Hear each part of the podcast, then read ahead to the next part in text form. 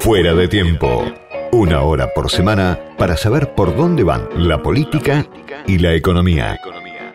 Del otro lado de la línea está ya Daniel Jofra, que es secretario general de la Federación de Trabajadores del Complejo Industrial Oleaginoso, Desmontadores de Algodón y Afines de la República Argentina. Un sindicato que es conocido hoy ya a nivel nacional como el Sindicato de Aceiteros, porque desde hace ya mucho tiempo irrumpió con mucho poder en el corazón del complejo oleaginoso argentino y además es uno de los sindicatos que tiene la capacidad de discutir hoy por hoy en una Argentina tomada por la inflación con paritarias que están a la altura del ritmo inflacionario. Por eso es muy interesante charlar esta tarde con él. Daniel, soy Diego Genud, gracias por atenderme. Hola Diego, ¿cómo están? Buenas tardes. Bueno, primero esto justamente que mencionaba, ¿no? Está terminando un año duro, con la inflación que está en torno al 100% interanual, con, con, paritarias libres, por supuesto, pero con años de caída del poder adquisitivo para, para la mayor parte de, de, los asalariados y además con una población que está también muy precarizada, hoy uno de cada dos, en, en, en algunas estadísticas uno de cada dos trabajadores está en la informalidad. Y mi primera pregunta es, ¿qué balance hacen desde el sindicato de aceiteros de este cuadro más general o qué balance haces vos en lo personal de este cuadro más general de la situación de los asalariados en la Argentina? Bueno, creo que los resultados han sido, han sido muy malos para la clase trabajadora, ¿no? Desde el momento que tenemos un 42 o arriba de un 42% de, de pobreza, evidentemente, eh, no hemos hecho las cosas lo suficientemente bien como para que todos los trabajadores y trabajadoras de nuestro país tengan un salario que pueda satisfacer las nuevas necesidades que establece la ley de contrato de trabajo. Es decir, después depende de cada organización, de cómo encara una situación de esta característica, en donde este año, como hacía muchos años, no se daba una inflación. Eh, si bien como trabajador he pasado inflaciones mucho más, mucho más severas, como la, la inflación del año 88, 89, en la, última época de Alfonsín.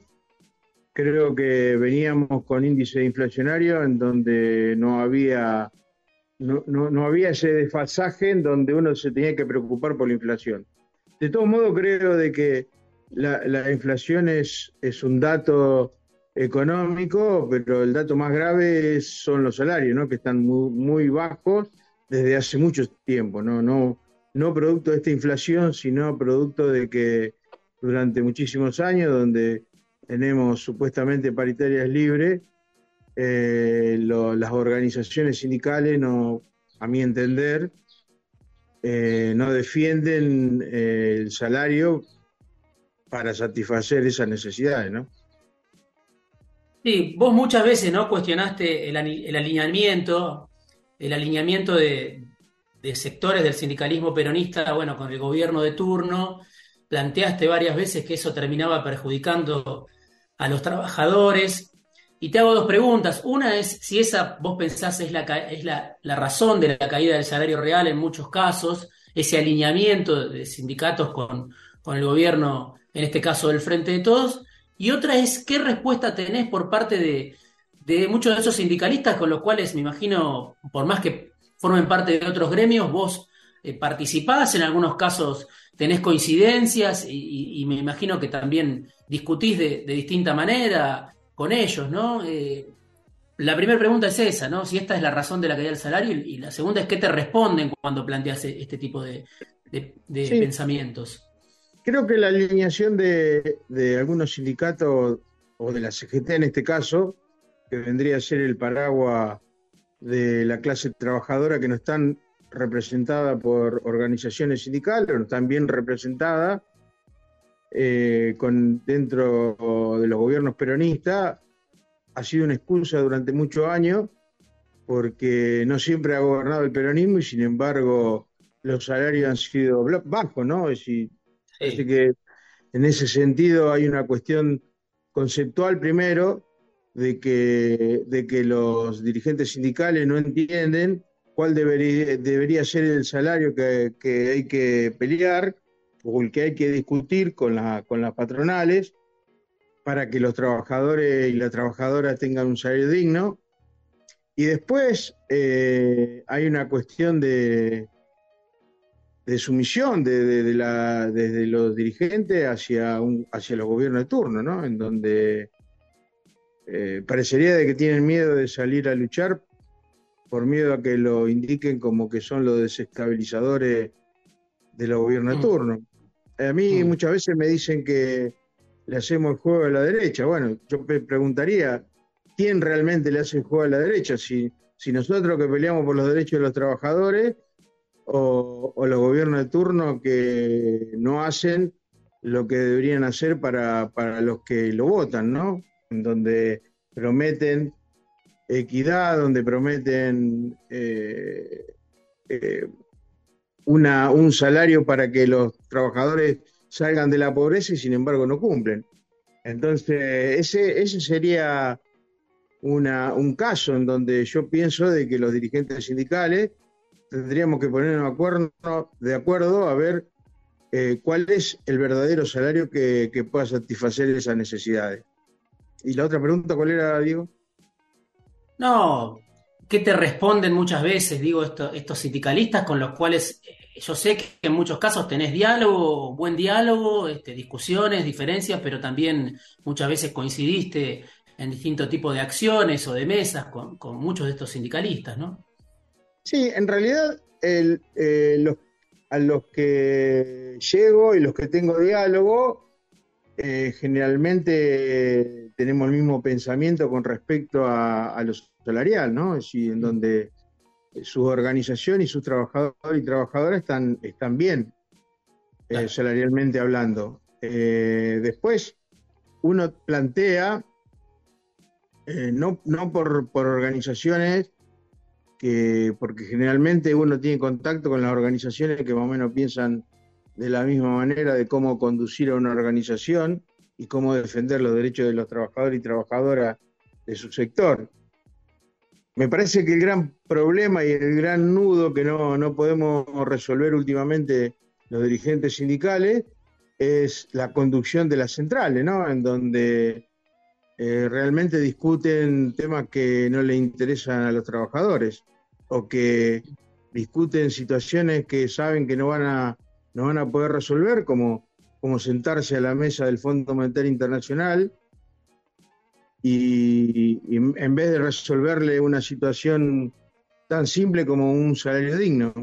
Pero bueno, eh, son, son circunstancias que uno tiene que tratar de, saber construir para que realmente una organización como una central, como lo es la CGT, que es la que nos representa a nosotros orgánicamente, pueda ser representada por dirigentes que, que, hoy pelean por, por sus trabajadores ¿no? que, y que tienen buenos resultados. Y un ejemplo es la mayoría del frente sindical que que integran una parte, si bien minúscula de la CGT, pero integran parte de la CGT, en donde sus trabajadores y trabajadoras están bien económicamente, tienen un salario acorde a esa necesidad. Entonces, bueno, lo lógico sería de que el resto de las organizaciones eh, se, se acomoden detrás de estos dirigentes para poder salir a pelear por toda la clase trabajadora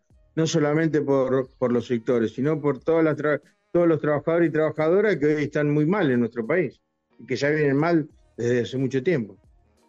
Te pregunto por, por, la paritaria de ustedes, por la discusión salarial que están teniendo ustedes hoy, porque, claro, están sentados en la mesa de negociación con las grandes cerealeras de, que operan en la Argentina, en el comercio exterior, con Cargill, con Bunge con Luis Dreyfus, con Kofco, Aceitera General de esa. Bueno, ¿en qué punto está esa discusión entre el sindicato de aceiteros y estas grandes aceiteras y cerealeras? Mira, nosotros venimos teniendo durante este año varias reuniones paritarias, ajustando, obviamente, debido a, los vaivenes económicos que sufre nuestro país eh, y a la inflación, eh, tuvimos varios ajustes que con el mismo criterio que tenemos siempre. Nosotros hacemos un estudio en base al salario mínimo vital y móvil, eh, de acuerdo a los valores que, cada, que cada necesidad tiene, y, que lo único que hacemos es sumar esos valores que lo establece la ley de contrato de trabajo y el 14 de la Constitución. Y si no, tampoco inventamos nada, o sea, los aceiteros lo único que hicimos es desempolvar alguna herramienta que, no la han tocado en distintos gobiernos democráticos y, ni los militares, que es el, tema de la definición del salario mínimo vital y móvil. Y bueno, trasladamos a la discusión, obviamente que eso no, no es algo automático, que uno lo pide y, y se lo da. O sea, nosotros hemos tenido huelgas importantes en el 2015 con 25 días de huelga, en el 2020 con 21 días de huelgas. Sí, la postura de aceitero es, muy firme y conceptualmente eh, tenemos una, eh, una ideología con todos los trabajadores y trabajadoras de nuestro sector que nos posibilita enfrentar no solamente a las patronales, sino a los gobiernos de turno que, no, que a veces nos quieren imponer un tope salarial que, que nadie entiende por qué lo hacen, ¿no? Es decir, porque... Hoy, ¿en cuánto está ese, ese mínimo que ustedes plantean acorde a la, al salario mínimo?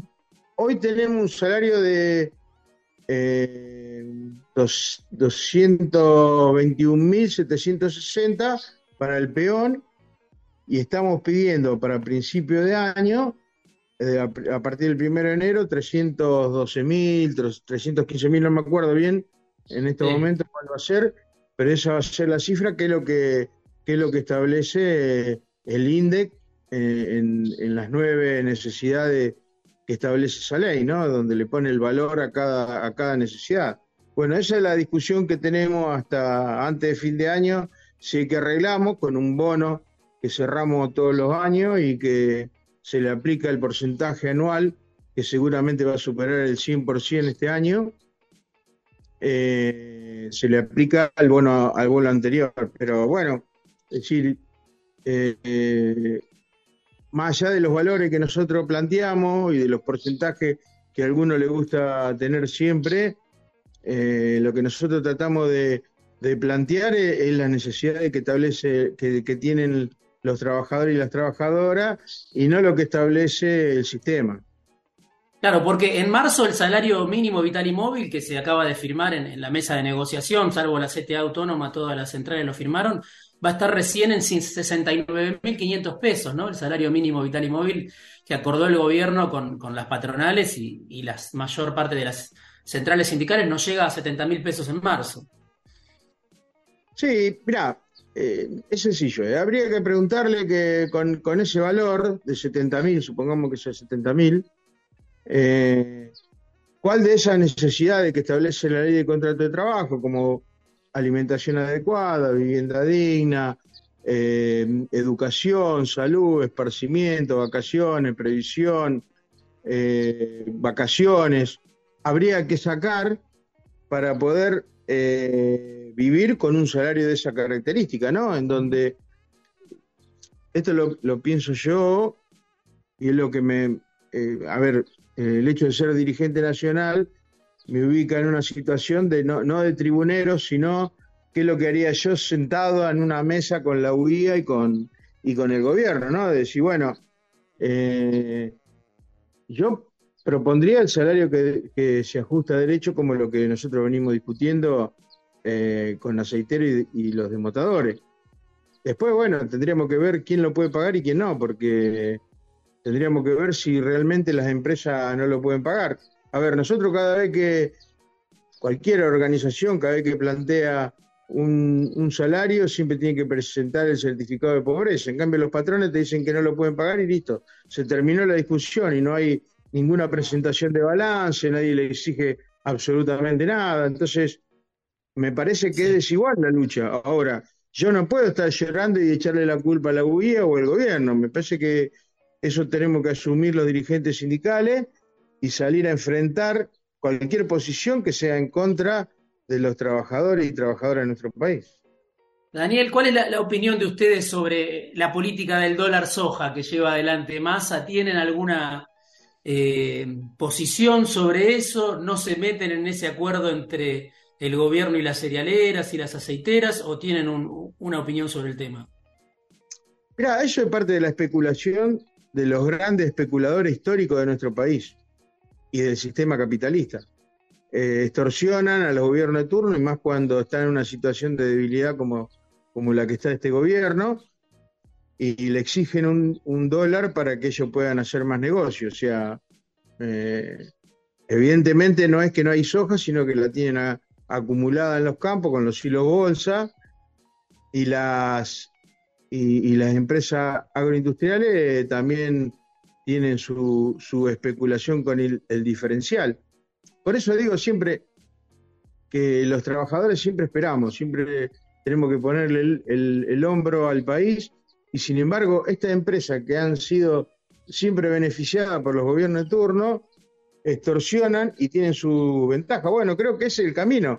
El camino lo están marcando las, las empresas y no, y no el sindicalismo. Las empresas nos están diciendo, bueno, peleen, que seguramente van a, van a obtener buenos resultados. Me parece que eso es lo que tenemos que hacer nosotros. Si a las empresas le dan el dólar soja si a la empresa le dan el diferencial, ¿por qué a nosotros eh, no nos van a dar un salario que, está ajustado a derecho? ¿O por qué eh, vamos a seguir pagando el impuesto a las ganancias eh, que vienen pagando la mayoría de, los trabajadores de, como el, de nuestro sector que, que, tenemos un buen salario? Es decir, me parece que hay algo que es injusto, pero tampoco puedo puede echarle la culpa siempre a los que a, los que deberían entender de que tenemos que tener un buen salario. Creo que nosotros tenemos que asumir la responsabilidad de que tenemos en este sistema y somos parte de la responsabilidad de tener arriba de un 40% de pobres. Lo último que te pregunto, Daniel, bueno, eh, tu opinión sobre los últimos meses del Frente de Todos, ¿no? La salida de, de Martín Guzmán, la asunción de, Sergio Massa como superministro, con muchas áreas importantes a cargo. Eh, y bueno, ahora eh, Cristina Fernández, la vicepresidenta, que, decide bueno, retirarse prácticamente, por lo menos como candidata para el año que viene. ¿Vos qué ves que está pasando dentro del gobierno ¿Qué pasó de Guzmán a, Massa y, qué significa para vos esta renuncia que conocimos en, las últimas horas de Cristina? Bueno, mira, eh, yo creo que venimos teniendo un nivel bastante bajo político, eh, partidario, dirigencial, sindical. Creo que estamos en una, en una situación de turbulencia en donde hay muchos dirigentes que realmente valen la pena, pero desgraciadamente lo que lo que conduce en este país, tanto del oficialismo como de la oposición, eh, no le importa mucho las necesidades que tiene el país, las que tienen los ciudadanos de nuestro país. Lo que pasa puntualmente con, Cristina, eh, si no tengo una, información técnica, eh, ni los fundamentos del fallo para decir si está ajustado a derecho o no la sentencia, lo que sí genera preocupación eh, cuando determinados jueces no dan garantía sin que incidan los partidos políticos, sin que incidan los empresarios, ¿no? Es decir, tenemos, eh, imaginemos a los trabajadores frente a estos jueces. si Cristina, con todo el poder que tiene y con todo el asesoramiento y con toda la el apoyo que tiene la ciudadanía está viviendo una situación que es bastante confusa, que, los que saben, eh, en donde no hay pruebas, o como dijo el, el que está, el, que fue electo juez de acá de Santa Fe, porque uno trata de, que nos ayuden a pensar las personas que saben realmente, eh, el juez Daniel Herbeta, eh, que fue elegido para que sea presidente de la Corte, dice, si yo tengo miedo de estar frente a, esto, a estos jueces. Entonces, me parece que esa situación en la que hace confundir a la ciudadanía y que no, y que nos mete en una situación de tribuna o, tribunero de, partido de fútbol en donde si no me gusta un equipo, todo lo que sea en contra de ese equipo, eh, canto victoria. Y si no, me pongo mal porque yo estoy a favor del otro equipo que la pasa mal. Entonces, me parece que esa situación eh, en estos momentos no, no, es buena para nadie. Si, a ver, eh, aquellos que tenemos una cierta edad vimos cómo festejaban la irrupción de, los militares eh, en el 76 y hoy festejan, esa, esa misma gente festeja la prisión, la supuesta prisión de Cristina, creyendo de que porque no la quieren es, algo a favor de ellos y, no ven la gravedad institucional de que jueces en donde están manchados porque, porque hay eh, periodismo, porque hay partidos políticos que evidentemente tienen una incidencia importante y que el día de mañana, que eso es lo que más me preocupa a mí y que lo que está ocurriendo hoy, eh, van a venir en contra de la clase trabajadora como ha pasado en el 76, ¿no? Es decir, nosotros eh, seguimos teniendo detenidos de camioneros acá en la zona de San Nicolás por el por un cuando criminalizaron la, protesta y están detenidos todavía. O sea, son los mismos jueces que dictaminan una sentencia para aquellos que luchamos. Entonces yo, independientemente de, qué es lo que pienso de Cristina, en, particular me parece que es una gravedad institucional y que, y que no sabemos muy bien qué es lo que puede llegar a ocurrir. Por eso creo de que independientemente de, de que qué partido gobierne el año que viene, me parece que tenemos que empoderar al movimiento obrero y enfrentar a, quien se oponga a los derechos de los trabajadores. Eh, esa creo que es la única salida que tenemos hoy y no estar esperanzado en un mesía político que no va a venir a salvar. Evidentemente no lo hacen eh, en estos momentos que supuestamente son progresistas, que supuestamente eh, deberían luchar para los trabajadores y trabajadoras de nuestro país, menos lo van a hacer eh, los, del, de Juntos por el Cambio, que desprecian claramente a, nuestra clase. Entonces me parece que los, dirigentes sindicales y más los nacionales tenemos poco tiempo para reorganizarnos y, dejar de lado nuestras apetencias personales para, para empoderarnos y enfrentar, porque el movimiento obrero tiene mucho poder todavía. Es decir, el movimiento obrero, a través de sus centrales, cuando convocan, convocan a 600.000, 700.000 personas. Que no así le pasa a la clase política. Eh, así que me parece que tenemos que aprovechar ese momento y, realmente pensar para los trabajadores y las trabajadoras de nuestro país. Daniel, te agradezco mucho este rato en fuera de tiempo. Se me, se me acabó el programa, pero quería charlar un poco con vos antes de que termine el año y, sabes que siempre me interesa escucharte. Gracias, Diego, sabes que te aprecio mucho. Eh, espero que más que culminar este año, porque ya termina, eh, podemos empezar un año con una cabeza totalmente distinta, en donde eh, vos sos parte de ese periodismo en donde ayuda a tratar de poder pensar en otro, en otro país distinto, independientemente de la ideología que cada uno tenga. Es decir, yo puedo tener una ideología determinada, pero para mí lo más importante es la clase trabajadora. Así que bueno, ojalá que sigamos estando juntos como venimos hace mucho tiempo y que pensemos solamente en la clase trabajadora, por lo menos en lo que a mí me respecta, ese es mi, mi, mi interés y mi ilusión, ¿no? Daniel, un abrazo, gracias como siempre. Un abrazo grande. Daniel Jofra, el secretario general de la Federación de Trabajadores del Complejo Industrial Oleaginoso, Desmontadores, Algodón y Afines. Bueno, el sindicato de aceiteros, ¿no? que es un sindicato que desde hace varios años es uno de los más conocidos y reconocidos a la hora de discutir paritarias en la Argentina, pasó esta tarde por fuera de tiempo.